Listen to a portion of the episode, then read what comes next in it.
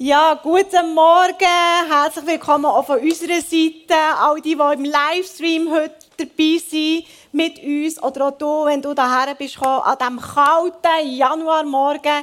Es ist ein guter Ort, um da zu sein. Mega cool. Wir haben so viel Lustiges erlebt heute Morgen, auch mit dieser Schaufel schon. Und die hatten jetzt auch dabei. Es war mega lustig. Da unser Welcome-Team, die haben immer wieder äh, Späßchen parat für uns und so. Und ähm, bis jetzt ist alles noch immer so gelaufen, wie wir es abgemacht haben. Wir wissen aber nie so genau, äh, was sie sonst noch so im Köcher haben. Für uns, äh, ja, für uns einfach ein auf Trab zu halten. Genau. Hey, wir sind da ähm, in dieser Serie Bibel lesen wie niemals zuvor. Ich weiß nicht, wie es dir schon gegangen ist. Ein Wunsch, ein Ziel ist, dass du mehr Bibel liest. ist ganz einfach. Man kann viel darüber hören, wie man echt die Bibel lesen soll. Und dann gibt es da wahnsinnig gute Leute, die die Bibel auch dir auslegen können. Du kannst dir das anhören. Aber eigentlich, also so erlebe ich es zumindest, wenn ich selber in der Bibel lese, dann profitiere ich am meisten davon. Aber genauso herausfordernd ist genau das selber die Bibel aufzuschlagen und drinnen zu lesen und zu forschen. wenn du heute Morgen eine da ist, darfst du sie gerne vornehmen. Du kannst auch deine Handybibel vornehmen. Heute kann man ja die Bibel auf dem Handy lesen. Und ich liebe es, wenn es abwechslungsreich ist. Darum ist auch das Buch mega cool. Es hat super viele Ideen drin, wie man die Bibel auf eine andere Art lesen kann. Ich habe viele Ideen. Ähm, ich bin, es muss manchmal auch kreativ sein. Und manchmal muss ich mir auch ein Ziel setzen vielleicht für ein paar Wochen oder für ein paar Monate. Jetzt zum Beispiel habe ich mir das Ziel gesetzt, dass ich gerne Nehemia möchte ganz durchlesen. Das ist ein Buch im Alten Testament. Ich habe auch noch ein Buch dazu, wo mir ein paar Sachen auch erklärt dazu. Das hilft auch mega. Dort geht es um die Themen Wiederaufbau, Wiederherstellung, Neuanfang. Das sind Themen, die mich interessieren. Und so kann ich tiefer graben. Und das ist das Thema der Message heute. Hey, tief graben und mehr glauben. Tief graben und mehr glauben. Manchmal müssen wir tiefer graben, wenn wir zu einem Thema einfach mehr wissen und mehr glauben. Du grabst da schon ein paar Themen aus. Vielleicht hast du Fragen zum Thema Himmel, zum Thema Ehe. Ja, das ist wunderbar. zum Thema Heilung. Vielleicht ist das ein Thema, das dich schon lange interessiert.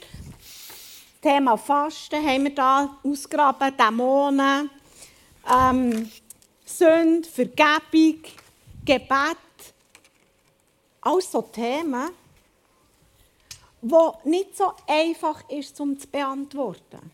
Es gibt keine einfachen Fragen auf die Themen. Und es ist gut, wenn wir zwischen tiefer graben. Und ein Thema, das uns natürlich alle interessiert, das ist der Glaube. Wie kann ich mehr glauben? Wie kann ich überhaupt glauben? Weil wir werden jetzt eintauchen in Bibelstellen, wo die Jünger überhaupt nicht geglaubt haben. es steht sogar so in der Bibel. Und es ist so etwas Krasses, der Glaube. Der Simon hat es vorhin auch schon im Gebet gesagt. Und wir müssen wirklich tief graben. Von wo kommt dieser Unglaube und dieser Zweifel? Und das einfach nicht glauben. Ich erzähle euch nur ein ganz kleines Beispiel. Ich hatte jetzt zehn Wochen lang den Husten. Zehn Wochen, das ist lang. Das ist wirklich viel zu lang. Und wir haben schon x-mal gebetet. Und letzten Sonntag habe ich noch mal mit jemandem gebetet, der auch den Husten hatte. Ich dachte, gut, dann können wir es zusammen anhusten. Und vielleicht nützt das, oder? Das gleiche Anliegen und so. Und dann haben wir zusammen gebetet, noch einmal. Und am Dienstag merke ich plötzlich so, hey, ich habe gar keinen Husten mehr. Ist es wirklich möglich? Nach zehn Wochen kein Husten? Und am Mittwoch immer noch kein Husten. Aber ich dachte, ah, da ist sicher etwas, etwas faul dran. Und dann gehe ich wieder raus, dann ich wieder ab die Füße und dann kommt der Husten wieder. Kennst du so Gedanken? Unglauben. Du kannst fast nicht glauben. Ich kann es noch heute fast nicht glauben, ehrlich gesagt. Ich hoffe, er kommt nicht während der Message, der Husten. Nein, ich will glauben. Ich will glauben, dass Jesus mich geheilt hat. Amen. Ja, genau. Aber es ist, es ist eben, da ist auch Frage, genau. Aber es ist eben gar nicht so einfach zu glauben. Auch die ganz kleinen, einfachen Sachen. Hey, lass uns eintauchen. Wenn du die Bibel da hast, darfst du gerne entweder auf der Leinwand lesen oder auch in deiner Bibel. Markus 16, 9 steht, Jesus war am frühen Sonntagmorgen von den Toten auferstanden und erschien zuerst Maria von Magdala, die er von sieben Dämonen befreit hatte. Sie ging zu den Jüngern, die um ihn trauerten und weinten, und berichtete ihnen, dass Jesus lebte und dass sie ihn gesehen habe. Doch sie glaubten ihr nicht. Elf Jünger haben ihr nicht geglaubt. Und weißt du, was das Krasse ist? Jesus hat genau das vorausgesagt. Er hat ihnen gesagt, ich werde im Fall sterben und er wird es drei Tage gehen und dann wird ich auferstehen. Er hat es ihnen gesagt. Und er erzählt, ey, du hast im Fall das passiert und sie haben es nicht geglaubt. Wie ist das möglich? Denkst du vielleicht? Aber genau so geht es uns, geht's uns eben auch. Oder in Markus 16, 12 steht, danach erschien er in veränderter Gestalt zwei Jüngern, die von Jerusalem unterwegs aufs Land gingen. Sie liefen zurück, um es den anderen zu erzählen, aber keiner glaubte ihnen. Da haben wir es schon wieder. Wir reden von diesen elf Jüngern, die drei Jahre lang mit Jesus unterwegs waren. Sie haben jedes hinterletzte Wunder gesehen. Jesus hat ihnen alles gesagt. Und dann haben zwei ihn wieder gesehen, sie es erzählen, haben die anderen es nicht geglaubt. Und ich habe mir so überlegt, Jesus ist ja nach der Auferstehung 40 Tage da geblieben, bis er dann wieder im Himmel ist. Wahrscheinlich hätte er so lange müssen bleiben dass einfach jeder gesehen und jeder glaubt hat, dass er wirklich verstanden ist. Verstehst du? Er nicht nach drei Tagen schon wieder gehen können. Hätten alle gesagt, ja, das war auch doch nichts. Wenigstens die 500 etwa, glaube ich, die ihn gesehen haben, bis er wieder im Himmel ist. Oder im Lukas 24,9 lesen wir. Sie liefen schnell zurück, um den elf Jüngern und allen anderen zu berichten, was geschehen war. Die Frauen, die zum Grab gegangen waren, waren Maria Magdalena, Johanna und Maria, die Mutter von Jakobus und mehrere andere. Sie erzählten den Aposteln, was geschehen war doch für diese klang diese Geschichte völlig unsinnig. Deshalb glaubten sie ihnen nicht. Und wir wissen auch, dass es dann zumal, was Frauen gesagt haben, nichts Gutes hat. Das ist schon klar, hier in diesem Kontext. Aber schon wieder nicht geglaubt, obwohl sie es gewusst haben von Jesus. Also, ich nehme hier am Anfang von dieser Message aus dieser Geschichte, aus der Bibel heraus, Jesus ist auferstanden und sie haben es nicht geglaubt. Wie kommen wir denn zum Glauben, Kleusel? Also, die Bibelstelle, die wir miteinander anschauen, die geht wirklich darum, dass dir und mir und ich, wir alle zusammen mehr glauben können. Das haben wir jetzt schon gesagt. Glauben ist etwas, eine Fähigkeit, die wir haben als Menschen. Wir können etwas sehen, was noch nicht ist. Aber wir können gleich schon daran glauben, dass es so wird sein. Und dann gibt es eine Geschichte in der Bibel, und als allererstes müssen wir mal davon ausgehen, wenn ich mehr glauben will, dann muss ich gewisse Grundsätze in meinem Leben verankern. Einer von denen ist, Jesus ist Gott. Lass mich das schnell erklären, geben wir die Dreieinigkeit, Heilige Geist, Gott und Jesus. Alles ist eins. Darum sage ich ganz provokativ heute Morgen, Jesus ist Gott, ist ja alles eins. Ich könnte auch sagen, er ist Gottes Sohn, das stimmt auch. So, aber Jesus ist Gott. Das ist mal so ein Grundsatzgedanke. Und jetzt lesen wir eine Geschichte in der Bibel, und zwar in Markus 9. Sie waren auf dem Berg von der Verklärung, der äh, Jesus, Jakobus, Johannes ähm, und Petrus. Und auf dem Berg oben ist ihnen ja Moses und Elia begegnet. Das war so eine Woche. Ähm, Jesus ist dort verschwunden und die haben miteinander geredet, das haben die Jünger gehört. Und dann kommen sie von diesem Berg wieder oben runter am Fuß von dem Berg, in dem Dorf, hat es einen Tumult gegeben. Die Schriftgelehrten haben die Jünger von Jesus in ein Streitgespräch eingebracht.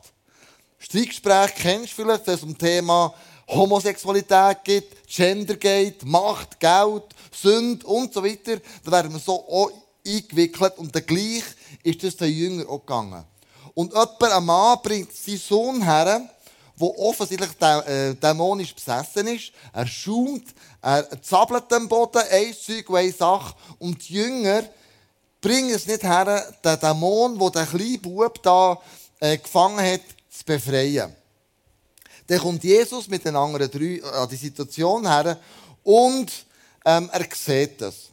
Und ähm, der Mann von dem Bub, der Vater von, nee, der Vater von dem Bub, sagt, hey, ähm, Jesus, kannst du mir helfen? Und dann sagt Jesus, bringt den Jungen zu mir. Und in dem Moment fährt wieder an schaumen vor dem Mund, er fährt an am Boden sich winden, zappeln und so weiter und so fort. Und Jesus fragt ihn, wie lange geht denn das schon? Und so weiter und so fort. Und der Vater erklärt ihm, ja, es ist schon seit Geburt so, ist er besessen von diesem Dämon. Und wir mussten aufpassen, er wollte ihn ins Feuer werfen, er wollte ihn ertränken im Wasser und wir ihn immer retten Und dann sagt der Vater zu, zu Jesus, tu etwas, wenn du kannst. Mega verzweifelt, oder? Also ich wäre auch verzweifelt als Vater. Und dann fragt Jesus, was soll das heißen, wenn ich kann? Alles ist möglich für den, der glaubt. Okay. Und dann treibt Jesus den Dämon völlig unspektakulär bei diesem Bub raus. Er sagt, Gang raus, verlass den Sohn und komm nie mehr zurück. Und dann lesen wir Markus 6, 29. Da schrie der Geist auf, packte den Jungen noch einmal, warf ihn hin und her und verließ ihn. Der Junge lag, lag reglos so, dass, äh, reglos da, so dass die Menge dachte, er sei tot. Doch Jesus nahm die Hand des Jungen und half ihm aufzustehen. Und er stand auf.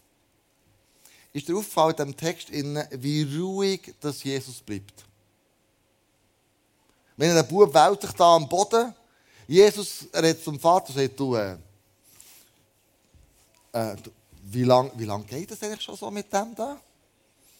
Ich kann mir vorstellen, dass Jesus noch gefragt hat, ja, äh, hast du noch äh, hast du eine Frau, wie hast du eine Familie, wie geht es denen? Er kommt so ins Gespräch mit ihm und da zappelt er und tut und schreit und, und schaumt.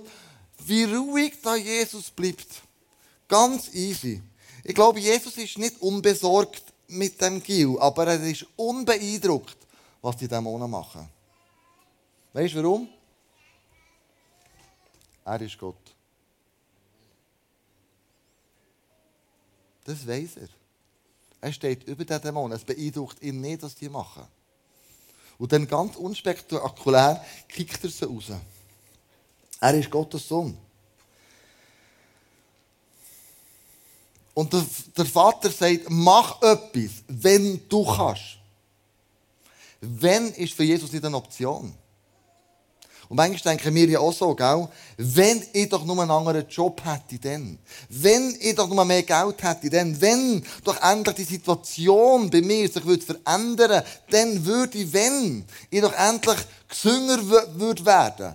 Also wenn ist, wenn Jesus Gott ist, nicht eine Option. Er hat die Möglichkeit zu machen.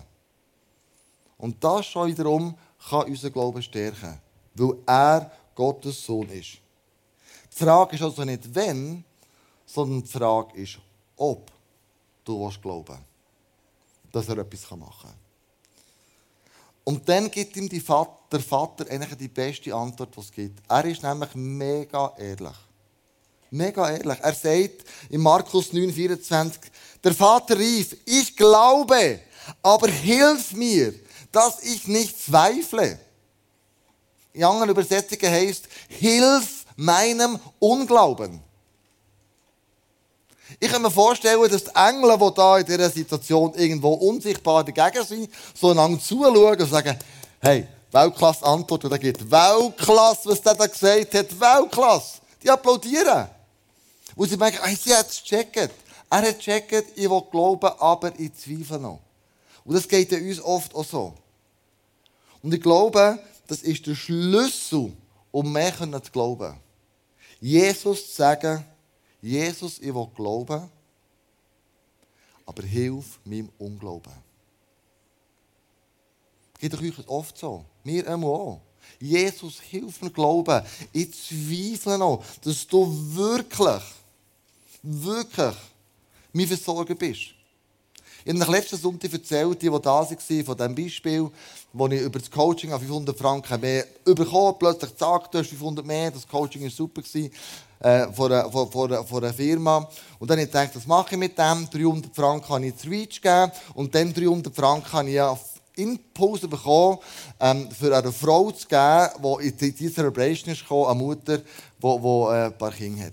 Und, und dann habe ich es ihr gegeben und die hat dann angefangen und gesagt, hey, ist krass, jetzt weiss ich, mit welchem Geld oder mit was für Geld in meinen Kindern kann ein Weihnachtsgeschenk kaufen. Und vielleicht machst du dich noch besinnen, mir ist fast verdrückt auf der Bühne, ich musste rennen und dann habe ich eigentlich den Schluss verpasst von dieser Geschichte. Weißt du, der Schluss ist? Eine Woche später gehe ich mit meinem Auto zu einem Geschäftsmann, der muss etwas machen dran, kostet 1000 Franken. Und dann sagt er, hey, weißt du was, wir machen 500, das ist schon gut. 500 Franken weggeben, 500 Franken zurückbekommen. Also nicht müssen zahlen. Hilf mir zu glauben und nimm mir mit Zweifel, dass du mein Versorger bist. Markus 9, 28, als Jesus später mit seinem Jungen allein im Haus war, mit seinen Jüngern allein im Haus war, fragten sie ihn, warum konnten wir diesen bösen Geist nicht austreiben? Jesus antwortete, diese Art kann nur durch Gebet und Fasten ausgetrieben werden. Das heißt, wenn die Glaube so wachsen und du daran glaubst, dass Jesus Gott, Gott ist und er die Versorger ist, musst du etwas machen. Du musst beten und Fasten ist erst später dazu eingeführt worden. Im Urtext steht nur beten. Wenn du das Leben von Jesus anschaust, er hat sehr viel Zeit mit dem Vater verbracht. Er hat viel gebetet. Er war viel in der Stille. Er hat viel ähm, die Zeit mit, Jesus, äh, mit dem Gott im Himmel gehabt. Und wir werden ja auch fasten, jetzt den 40 Tage vor Ostern, wo du auf etwas verzichten wo wir extra Message machen. Vielleicht sagst du, ich will anders essen. Ich will irgendwie eine Angewohnheit in mir, muss ändern, es zerstört mich, es bringt mich nicht weiter, es hindert mich. Darum machen wir das. Sagen, wir wollen das Fasten einen Durchbruch erringen. Wenn wir mehr glauben und wir fasten, passiert etwas. Mehr Glauben heisst, ich muss etwas machen. Wenn ich daheim hocke, wirst du nicht mehr glauben können und nichts machen. Sondern Glaube hat ganz viel mit Machen zu tun. Jakobus 2, 21 steht, wurde unser Stammvater Abraham nicht wegen seines Handelns als gerecht betrachtet, eben weil der Isaac seinen Sohn auf den Opferaltar legte. Du siehst also, Glaube wirkte mit seinem Tun zusammen. Erst durch das Tun wurde der Glaube vollendet. Also erfüllte sich das Wort der Heiligen Schrift. Abraham glaubte Gott und es wurde ihm als Gerechtigkeit angerechnet. Er wurde sogar Freund Gottes genannt. Also Glaube, wenn die Glaube so wachsen, musst du etwas machen. Jetzt sagst du vielleicht, ja gut, aber im Römer 1 steht ja, also im Römer steht ja, dass der Abraham ist gerecht, äh, gerecht gesprochen wurde aufgrund von seinem Glauben. Das ist ja widersprüchlich. Nein, die Bibel ist nie widersprüchlich. Es ist ergänzend. Hier ist es nochmal ein eine genauere Beschreibung von dem was Abraham gemacht hat. Also wenn du im Glauben willst wachsen musst du etwas machen. Fang an, fang an beten. Fang an fasten. Fang an den Zehn zahlen. Fang an grosszügig zu sein. Fang an in der Kirche mitzuschaffen. Fang an in der Nachbarschaft einen Unterschied zu machen. Fang an in deinem Geschäft zu deinem Glauben zu stehen. Fang an etwas zu machen, dann wird dein Glaube wachsen. Dein Glaube wird nicht wachsen, wenn du einfach nichts machst. Es braucht Wachstum, ein Zusammenspielen von verschiedensten Sachen. Wie geht es weiter? Ja, der zweite Punkt ist eigentlich auch ein No-Brainer, nämlich, dass ich muss wissen dass Jesus mich liebt. Aber du und ich wissen, dass wenn wir so leben würden, in, diesem Verständnis, dass Jesus uns liebt, dann würde die Welt anders aussehen. Dann würde dein Leben und mein Leben häufig schon sehr anders aussehen. Wir würden anders durch die Welt durchgehen, selbstbewusster. Wir wüssten, wir sind liebenswürdig. Wir würden nicht so viel an uns zweifeln in den Spiegel schauen und denken, was hast schon eh zu bewegen hier in dieser, in dieser Welt? Aber auch das ist eben nicht ganz so einfach. Jesus sagt, ich habe euch zuerst geliebt, bevor ihr mich geliebt habt. Ein schöner Satz, den du als Christ schon hundertmal gehört hast, wahrscheinlich. Aber was das mit unserem Glauben zu tun hat, wenn wir eintauchen in Johannes 20, wo es eben auch um die Liebe geht und um das Bewusstsein, dass Jesus dich und mich liebt. Früh am ersten Wochentag, als es noch dunkel war, ging Maria und Magdala, aus Magdala zum Grab. Sie sah, dass der Stein, der den Eingang der Grabhöhle verschloss, weggenommen war. Da lief sie schnell zu Simon Petrus und dem anderen Jünger den Jesus besonders lieb hatte. Und sagte, Sie haben den Herrn aus der Gruft weggenommen und wir wissen nicht, wo Sie ihn hingebracht haben. Da ging Petrus hinaus und der andere Jünger folgte ihm. Sie wollten zum Grab und liefen miteinander los. Aber der andere Jünger war schneller als Petrus und kam zuerst an der Grabhöhle an. Er beugte sich vor und sah die Leinenbinden da liegen, ging aber noch nicht hinein. Als Simon Petrus ankam, ging er gleich in die Grabkammer. Er sah die Leinenbinden da liegen und das Schweißtuch, das sein Gesicht bedeckt hatte. Das lag getrennt von dem Leinenzeug und zusammengerollt an einem eigenen Ort. Jetzt ging auch der andere Jünger, der zuerst angekommen war, hinein. Er sah es sich an und glaubte. Yeah! Da steht endlich mal, dass er es geglaubt hat. Aber weißt du, die Geschichte, ich habe ein paar schon gesehen, schmunzeln. Ich liebe einfach Geschichten in der Bibel zu lesen. Da ist doch der eine schneller gelaufen als der andere, ist zuerst angekommen, hat sich aber nicht gewagt, reinzugehen, hat dann gleich wieder müssen warten, bis der andere kommt und erst dann ist er dann reingegangen. Ich liebe so Details in der Bibel. Hast du das schon mal so gelesen, dass einer schneller gelaufen ist als der andere? Ist dir das auch schon so gegangen beim Wandern? Das ist ein bisschen mühsam, oder? Wenn einer immer schneller ist als der andere. Nein, das ist, ich möchte euch einfach die Faszination von dem Lesen in der Bibel einfach begeistern für das. Ich habe das noch nie so gelesen, aber es hat mich begeistert. Aber was mich vor allem begeistert hat, dass ich einen gefunden habe, der geglaubt hat. Das hat mich begeistert. Das habe ich wirklich mega cool gefunden. Also wie gelingt, wir, wir reden ja da vom Johannes dem, dem schnelleren Jünger. Gell? Der Johannes war der schnellere Jünger. Dem ist der Durchbruch gelungen. Also er ist schnell gelaufen, er wollte mit eigenen Augen sehen, aber er hat doch Angst gehabt. Er hat also seinen Freund Petrus gebraucht und zusammen haben sie mehr Mut gehabt und dann haben sie glauben. Also ich lese so viel daraus raus. Der Klaus hat es vorhin schon gesagt, mach etwas für deinen Glauben. Spring, renn, lauf, gang. Gang schauen. Nimm aus dem raus. Und dann mach dir bewusst, dass Jesus dich liebt. Und da kommen wir nachher noch schnell drauf, wie Johannes das gemacht hat. Also Johannes ist gelaufen, du musst dich bewegen, dass, dass du mehr glauben kannst. Der Johannes hat jemanden gebraucht, der ihm vorangegangen ist in die Hölle. Er hat Schiss gehabt. Und der andere, der hat den Mut gehabt, reinzugehen. Also wir brauchen Leute, die uns vorangehen im Glauben. Und vielleicht bist du einer, der vorangeht und ein anderer kann hinter dir nachlaufen. Wir brauchen einander. Zusammen ist Glauben einfacher. Zusammen ist es machbar. Und Johannes hat es sich anschauen. Er musste mit eigenen Augen sehen. Und das Lustige ist, Johannes hat alles aufgeschrieben. Er hat es aufgeschrieben. Das Johannesevangelium ist ja vom Johannes geschrieben. Und jetzt musst du mal lesen, was er über sich selber geschrieben hat. Johannes 13, der Jünger, den Jesus besonders liebte. Das hat er über sich selber geschrieben. Ist dir das auch schon mal aufgefallen? Er hat selber aufgeschrieben, den Jünger, den Jesus besonders liebte. Und er hat es im Fall nicht nur einmal geschrieben. Im Johannes 19 hat er geschrieben, als Jesus seine Mutter neben dem Jünger stehen sah, den er besonders lieb hatte, sagte er zu ihr, Frau, das ist jetzt dein Sohn. Und dann noch eines, Johannes 21. Da sagte der Jünger, den Jesus besonders lieb hatte, zu Petrus, es ist der Herr. Und dann gibt es noch eine vierte Stelle sogar. Und das Lustigste ist, er hat es über sich selber geschrieben. Er hat das Evangelium selber geschrieben.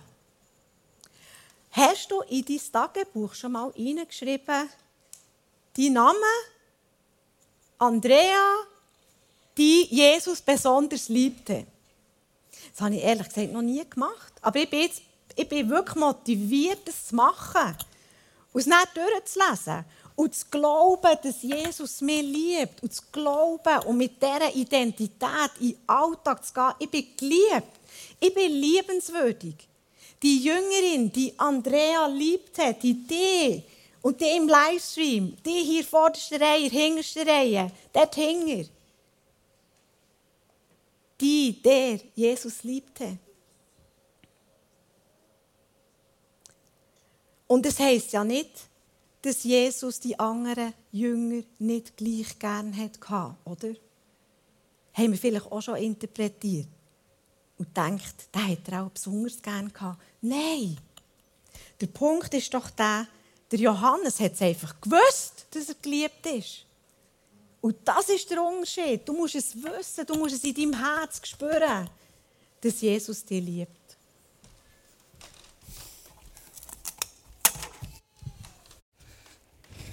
Also vielleicht schreibst du noch in dein Tagebuch, Kleusel, der dich nach 30 Jahren immer noch liebt. Das ist ja noch wichtig. Also gut.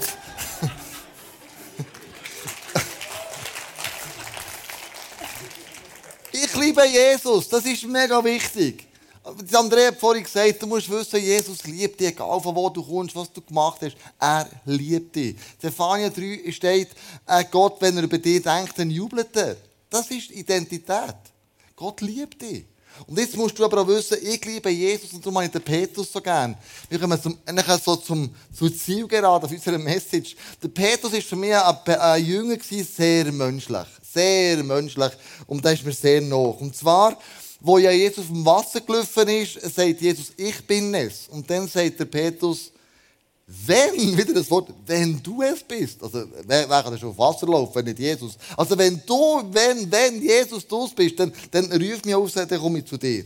Auf dem Berg von der Verklärung, wo da die heilige Atmosphäre ist, Elia, Moses, Jesus, ähm, sagt der Petrus, hey, machen für jeden hier, bauen wir jetzt eine Hütte und lassen uns immer hier, ähm, hier oben bleiben. Und dann kommt ja Gott, was, wo ihnen sagt, der Jünger, den drinnen, hey, was der von Jesus gehört, erzählt weiter. Eigentlich hat Gott sagen, hey Petrus, bist mal ruhig. Hör mal auf Schnurren. Lass mal hier, was hier abgeht. Ähm, und dann ähm, denke ich, wo, wo, wo, wo ähm, das Abendmahl nehmen, ganz am Schluss, am letzten Tag, sagt ja Jesus, ich werde jetzt den kreuzigen. Das ist der Petrus, der, der sagt, hey, ich sicher nicht, ich komme mit dir in den Tod, ich lasse das nicht zu. Und wir alle wissen, er hat ihn dreimal ähm, verleugnet, bevor der Hahn geknallt hat. Und wie oft haben wir schon Jesus verleugnet? Wie oft haben wir auf dem Arbeitsplatz nicht wirklich dazugestanden und gesagt, hey, ich liebe Jesus im Fall. Und er liebt mich. Ich habe einen Freund gefunden, wo, wo ich niemand hergeben möchte. Wie oft haben wir Jesus schon verleugnet, du bist mir der, Petrus auch so, auch so nach. Wir merken, wow, er ist, er ist, ähm, er ist, er ist, er ist so, er ist so, ähm, krass uns, uns ähnlich.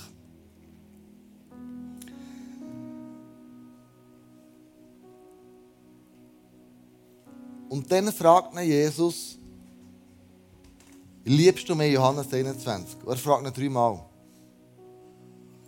Warum dreimal? Weil er ihn dreimal verleugnet hat. Er muss sicher gehen, Jesus, dass der Fels und seine Kinder darauf aufbauen die Identität hat, dass er weiß, egal was passiert ist, egal mein Leben, was alles vorher war, egal ob ich zu Jesus gestanden bin oder nicht, ich muss sicher sein, ich liebe Jesus. Du hast ihn dreimal gefragt. Und ich sage dir heute Morgen, du bist nicht ein Opfer. In deinen Umständen, wo du drinnen bist. Du hast ein Opfer. Das ist Jesus. Er hat den Preis gezahlt für dich. Darum kannst du sagen, ich liebe Jesus. Ich liebe ihn. Er ist Gott. Jesus liebt dich, du liebst Jesus. Du hast alle Punkte, die es braucht, um im Glauben zu wachsen. Das ist alles da. Die Frage ist, ob wir es wollen oder nicht. Wir werden miteinander einen Song singen, der heisst äh, «Here's my heart». Ich glaube, das ist der Anfang, den wir machen müssen, wenn wir glauben, wir wachsen. Sagen, Jesus, hier ist mein Herz. Du siehst, wie es drinnen aussieht. Vielleicht zweifle ich an dir. Vielleicht erwarte ich schon lange ein Wunder von dir. Ähm, mein Zweifel ist, mit wenn überseit, wenn das, wenn, wenn, wenn.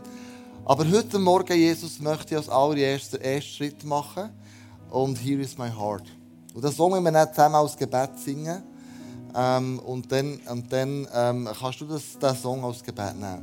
Lass uns zusammen beten, dass, egal wo du stehst im Moment, egal wie du bist im Moment, aber fang an, tiefer zu graben in der Bibel, damit die Glaube zu wachsen. Ja, und Jesus, wir sind heute Morgen einfach als Kirche da und wir sagen dir, wir lieben dich. Wir lieben dich von ganzem Herzen. Und wir danken dir, dass du uns zuerst geliebt hast. Und dass du Gott bist. Du bist nicht ein Gott von der Wenn und der Aber, du bist Gott. Und du bist unser Fels. Du bist das Fundament, das wir uns einfach draufstellen. Du bist der, der Fels, der nie wankt. Und für das danke ich dir. Und ich danke dir, dass du uns einfach hilfst, unsere Antworten in der Bibel zu finden. Wir brauchen deine Hilfe, Heilige Geist. Wir brauchen deine Offenbarung, dass du uns Sachen aufzeigst, wo wir riesige Fragen haben in unserem Leben. Und dass das Bibellesen einfach zu einem Gewinn werden in jedem einzelnen Leben, auch hier von ICF Bern. Und ich spreche über euch aus, dass ihr nächste Woche werdet neue Revelations haben, wenn ihr die Bibel lesen werdet. Dass der Heilige Geist euch neue Sachen wird aufzeigen wird. Dass euer Glaube wird wachsen und wird aufgebaut werden. Dass ihr werdet Wunder erleben Weil die, die Worte, die in der Bibel stehen, Wahrheit sind, sind Verheißungen für dies und für mein Leben. Und für das danke dir, Jesus Christus. Und Jesus, wenn du uns fragst, du damals den Petrus gefragt hast, wer bin ich? Dann bedenke ich sagen, du bist Gottes Sohn, du bist der Messias. Und Vater im Himmel, ich bitte dich, dass die Offenbarung, die Petrus hatte, du uns immer wieder gibst. Egal wie unsere Umstände sind, egal wie es bei uns ist, um uns herum ist Jesus. Du bist der Messias, du bist Gottes Sohn und du stehst zu uns. Und wie Andrea schon gebetet hat, du bist der Fels, um unser Leben darauf aufbauen, mit allen Wenn und Aber, die wir immer noch haben. Und wir wollen immer mehr zu dem dazukommen, dass wir sagen, du wirst es tun. Du wirst es können. Du wirst es machen. Und hilf uns dort, wo wir im Unglauben sind, wo wir zweifeln, dass wir dann das immer mehr ablegen können. Und wie Andrea gesagt hat, ich proklamiere über eurem Leben online und hier in der Kirche, dass ihr in dieser Woche werdet Jesus der Bibel aufschlägt, ganz neu werdet erleben. Ich proklamiere über eurem Leben, dass ihr Gesundheit werdet erleben, dass ihr Wunder werdet erleben, dass ihr werdet Versorgung erleben, dass ihr werdet Heilung erleben, dass ihr werdet Vergebung, Versöhnung erleben. Dass diese Woche eine Woche ist, wo euer Leben nochmal ganz anders wird sein. Das wünsche ich mir und das proklamiere ich über eurem Leben. Im Namen Jesus. Wir stecken dir unser Herz aus, Jesus, und sagen, hier ist es unser Herz, das vielleicht voll Zweifel, voll Unglauben ist, über Situationen, aber wir strecken es dir her. Here is my heart. Amen. Lass uns zusammen aufstehen und Jesus das Gebet singen zujubeln.